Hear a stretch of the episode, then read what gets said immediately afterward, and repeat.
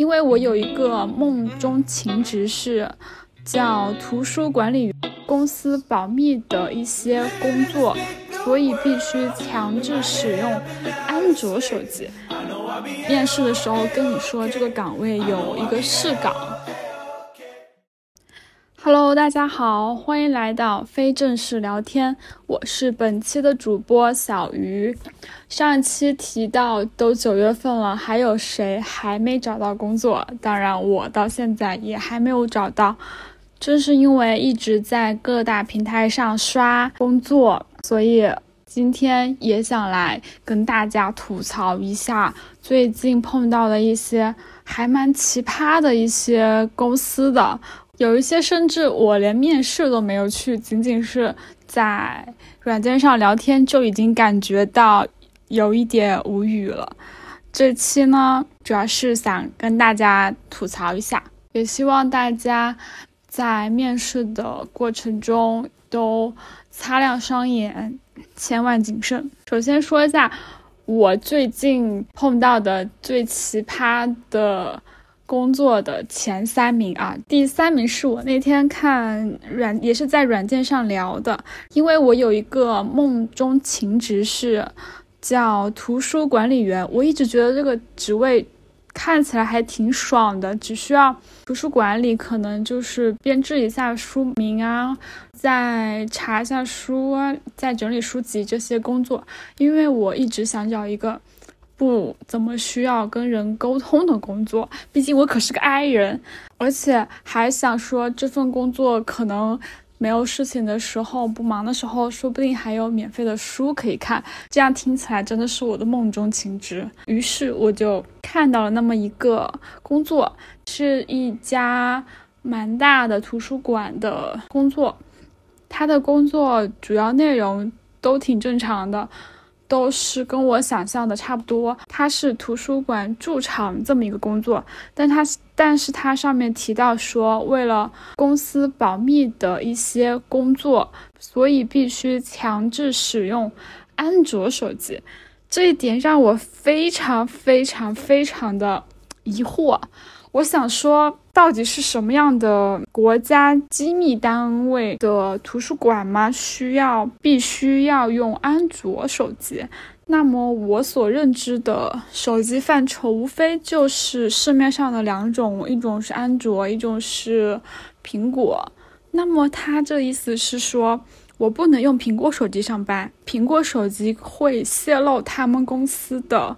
相关的机密文件，我是这么理解的。虽然可能苹果会存在一些信息泄露的问题，但是这都二零二三年了，互联网这个大数据，每个人真的还有自己的秘密吗？谁的信息在互联网上不是在到处泄露呢？这一点我倒有点没有太想通。但是他这么做一定有他的理由，好吧？我。不理解，但是接受。OK，还有一个工作，它是还蛮奇怪的，因为我最近想转行，所以一些合适的工作我都会去投，比如说运营，所以就碰到了这么一个新媒体运营的岗位，也是在软件上沟通聊天的时候。当时我是在软件上问他，我说我问他，请问公司的上下班时间和休息时间是怎么安排呢？这个求职一般肯定会先在软件上先问清楚这个问题，因为我对休息时间还是挺在意的。他给的回答我看了，我起码看了一两遍我才看懂是什么意思。他说他的工作时间是 A、B 班交替，我。第一次听说 A、B 班交替，因为有些行业它可能会涉及到需要一个班次的交替，这个我理解。但是新媒体运营它需要吗？一个运营岗位它需要去交替工作吗？也就是说，它 A 班是早上九点到晚上的九点，中午和晚上各休息一个小时；B 班是早上九点到中午的六下午的六点，中间休息一个小时。这个 A、B 班它交替的就还挺还挺让我看不懂的。更离谱的是后面都这么忙的上班时间了，它还是单休制。单休制还没这么简单。他说单休制，但是薪资按照双休计薪。我反应了几秒钟都没反应过来。他给我解释了，他说打比方，双休是八天，那么少休的四天以工资结算，或者你用于后期调休也可以。我想。这是什么道理？这是什么道理？还有这样的上班道理吗？这，他还说所有加班都是有偿的。好，好，你加班有偿，好，好，好，就你会说好的，好的。听到这，会想说这是上多拿多少钱的工资上多久的班？他给我直接发了薪资构成，他说基础薪资三千五，加上各类的补贴、加班费、绩效。他给我算，他说综合在七 k 左右。我心里想，我真的能拿到这么多吗？你确定吗？这是我能拿到的吗？因为大家都知道，在面试的时候，无非就会存在一些画饼的行为，而且他给到的薪资也是一个区间，他并没有说这些都是无责底薪，所以。到手拿到多少，这根本就是一个未知数。唯一清楚的是，他的底薪是三千多。好，谁想上谁就上吧，毕竟他们公司也是有人上的，对吧？只是我不太理解。好的，下一个，下一个是榜二。榜二这个，我不知道大家有没有听说过或者碰到过。面试的时候跟你说这个岗位有一个试岗，我不知道大家有没有。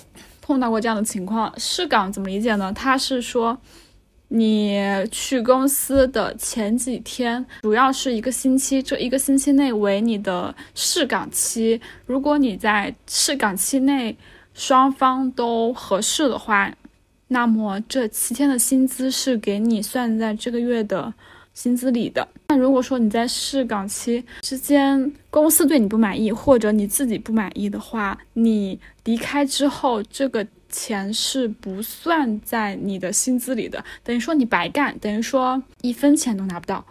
我觉得这样的试岗行为真是合法的吗？这真的不怕被举报吗？这样的试岗，在我一九年、二零年的时候。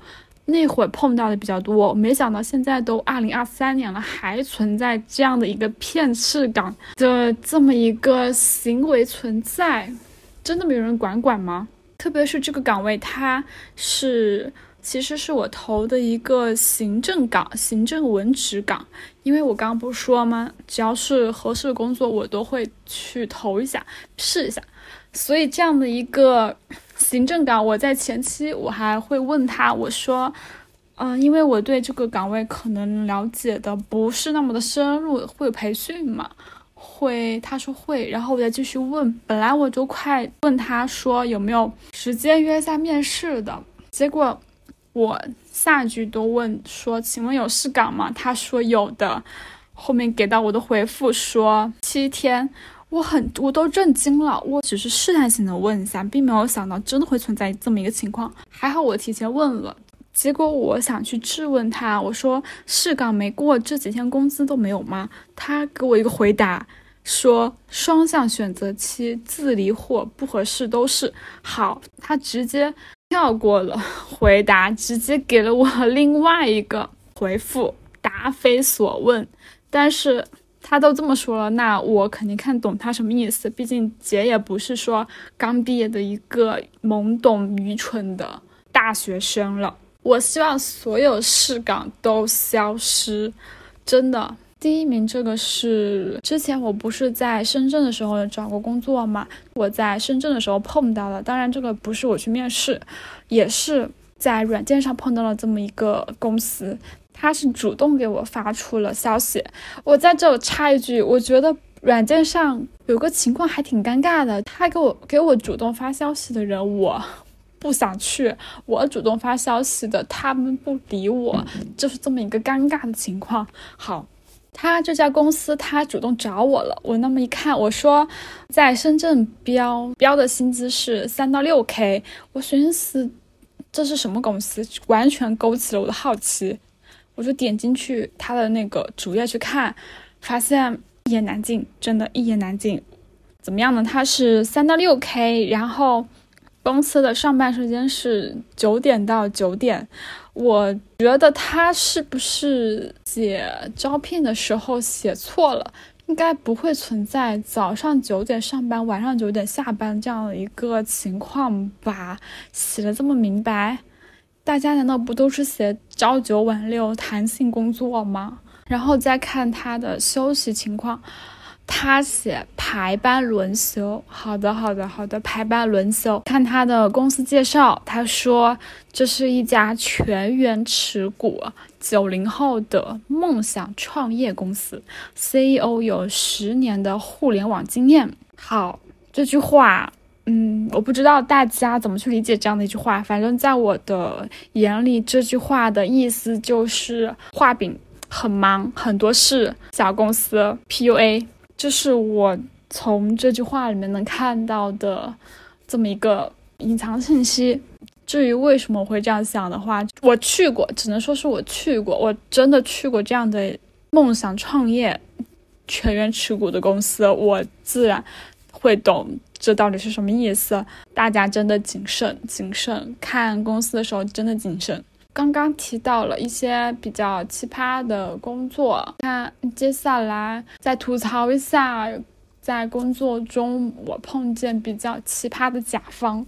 其实我是从事设计行业，那么大家可能知道或者不知道，设计行业真的是一个。服务行业，每个人的岗位虽然是个技术岗位，但是在一家公司里面，它其实是食物链的最底端。任何人，无论你懂或不懂，只要你有想法，你有意见，都随时可以向设计师提出反驳。所以我就经常会碰到一些不知道他是真懂还是假懂的甲方。比如说，在之前公司给客户做设计图的时候，有这样的一个甲方，他当时是我们整个团队都已经做好了一套方案，连样品都已经打印出来了给他看，他看完之后也没有说一些什么大的问题，只是提出一些细节的调整，结果过了第二天他就。结果到了第二天，他一整个推翻